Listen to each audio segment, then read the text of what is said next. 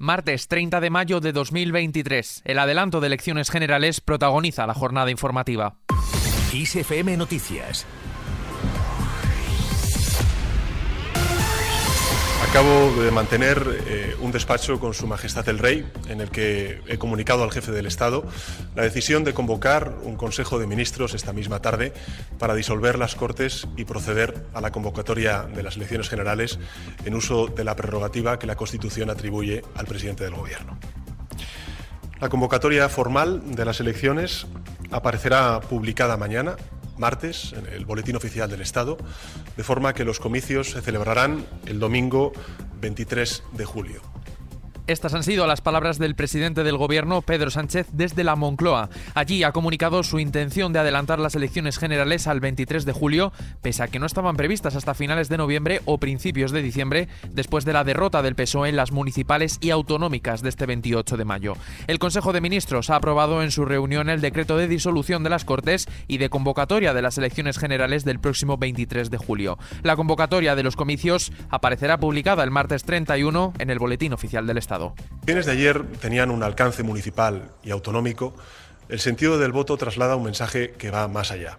Y por eso, como presidente del Gobierno y también como secretario general del Partido Socialista, asumo en primera persona los resultados y creo necesario dar una respuesta y someter nuestro mandato democrático a la voluntad popular. Después de esto, Podemos y Díaz se ponen manos a la obra. El adelanto electoral anunciado este lunes en la Moncloa por el presidente del gobierno ha puesto en marcha un proceso que afecta a los partidos a la izquierda del PSOE. Sumar, el partido de la vicepresidenta segunda y ministra de Trabajo Yolanda Díaz e Ione Belarra, secretaria general de Podemos, tendrán un tiempo límite para decidir si concurren juntos o por separado a los comicios del próximo 23 de julio. Mañana se publicará en el BOE el Real Decreto de Disolución que puede entrar en vigor mañana o el miércoles empezando así a correr el plazo de 10 días para registrar las coaliciones y de 20 para la presentación de listas completas. Escuchamos a Belarra. Estamos trabajando ya para que este espacio político se presente unido a las elecciones desde la oposición, Feijó celebra el adelanto de las generales. El líder del Partido Popular, Alberto Núñez Feijó, ha admitido, en relación al adelanto electoral al 23 de julio, que mejor cuanto antes para un nuevo rumbo. Además, ha lanzado dos mensajes contundentes a todos los españoles. En primer lugar, ha aprovechado para pedir una mayoría clara, contundente e incontestable para culminar con el cambio. En segundo lugar, ha reprochado al jefe del Ejecutivo, Pedro Sánchez, su maniobra de convocar elecciones inmediatas para tratar de ocultar la victoria del PP. Le escuchamos. Una mayoría clara, una mayoría incontestable y una mayoría contundente para iniciar un nuevo rumbo. Ser el próximo presidente del Gobierno de España. En la misma línea, desde Vox también se ha celebrado el adelanto de las elecciones generales. El líder de Vox, Santiago Abascal, ha comparecido tras el anuncio de adelanto electoral de Sánchez y ha asegurado que esta es la única noticia positiva que ha dado Sánchez, dice, en estos cuatro años. Abascal se ha mostrado satisfecho con la decisión del jefe del Ejecutivo y ha asegurado lo siguiente. Es una excelente noticia porque a los españoles se les devuelve la voz. Cuanto antes eh, podamos lograr que el Parlamento se parezca a la sociedad española, mucho mejor para todos.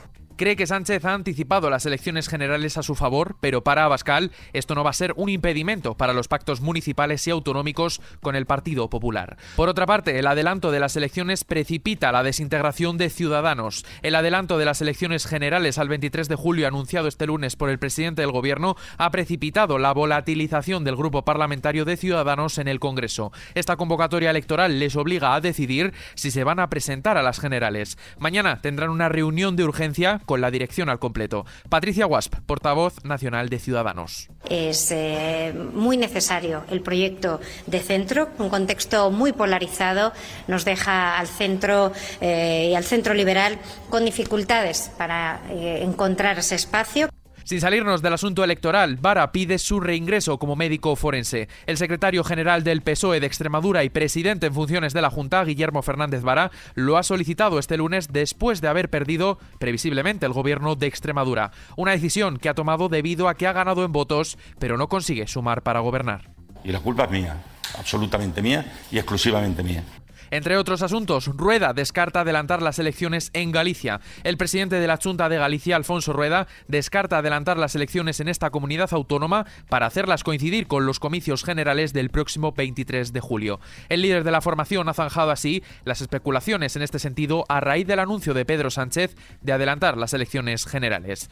Más cosas, Junts propone que el independentismo vaya junto. El secretario general de Junts per Cat, Jordi Turul, ha planteado que el independentismo concurra en una lista unitaria para las próximas elecciones generales del 23 de julio. A última hora de la tarde, Turul ha llamado a todas las fuerzas independentistas a volver a empezar. De esta manera, el secretario general de Junts ha ofrecido veladamente a Esquerra Republicana la posibilidad de presentarse juntos en las próximas elecciones generales. Fuera de nuestras fronteras, Rusia se ensaña con Kiev. El ejército ruso se ha ensañado con la capital ucraniana, que fue bombardeada por primera vez en mucho tiempo a plena luz del día. Mientras, los ucranianos siguieron martillando la región rusa de Belgorod, donde los Wagner proponen crear una zona de seguridad para frenar los ataques enemigos. Y en casa, en lo que afecta al bolsillo, la luz se estabiliza. El precio de la electricidad se ha estabilizado en mayo en el entorno de los 74 euros el megavatio hora. Se trata de un dato que está ligeramente por encima de la media marcada en abril. Vamos ahora con el tiempo. Recomendamos no olvidar el paraguas en casa porque seguiremos con tiempo muy revuelto durante el martes. Chubascos tormentosos a partir de la tarde en amplias zonas de la mitad norte, menos probables, eso sí, en la costa, en el Valle del Ebro y costa catalana. Y sin embargo, en el sureste tendremos tormentas bastante fuertes. Tiempo más tranquilo en el sureste peninsular y temperaturas con pocos cambios más allá de un grado o dos. Y terminamos con el Día Mundial de la Esclerosis Múltiple. Alrededor de 2,8 millones de personas en todo el mundo están diagnosticadas de esta enfermedad, según datos de la Organización Mundial de la Salud, y en España unas 55.000 personas lo padecen. Así lo ha apuntado la Sociedad Española de Neurología con motivo del día que se celebra este martes 30 de mayo. Con esta noticia, que tenéis ampliada en nuestra página web en la sección de Curiosities, nos despedimos por hoy. La información continúa puntual en los boletines de XFM y ampliada aquí en nuestro podcast XFM Noticias. Con Susana León en la realización, un saludo de Adrián Martín. Feliz martes.